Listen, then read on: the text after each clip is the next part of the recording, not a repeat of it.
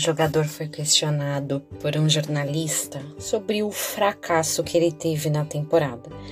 Eu não vou nem tentar falar o nome desse jogador, porque eu acredito que ele, que ele seja grego. É Giannis, e aí tem uma, um sobrenome gigantesco, cheio de consoantes. Não vou me arriscar, mas ele joga no Bucks. E aí ele tava fazendo, dando uma entrevista, e de repente esse entrevistador pergunta, né? E aí, como foi o fracasso? Como você tá enfrentando o fracasso da temporada? A resposta que esse cara dá é maravilhosa, porque ele fala: olha, você ganha uma promoção no seu trabalho todos os anos? Não ganha mas você consegue com isso ter dinheiro para alimentar sua família, ajudar seus pais. É, Michael Jordan, sei lá, em 15 anos de carreira ganhou seis ou sete campeonatos. Os que não são ganhos não quer dizer que são fracassos, mas processos, enfim. A resposta dele viralizou, mundo corporativo adorou, achou o máximo, tá replicando até não querer mais. E eu fiquei pensando, não na resposta, que foi ótima com certeza, mas na vergonha que esse jornalista sentiu.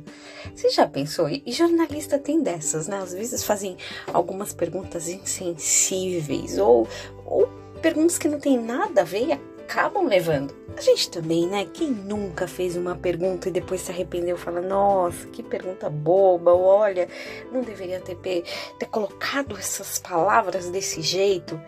E aí bate aquela vergonha. Você já sentiu essa vergonha de, de ter falado alguma coisa que não deveria?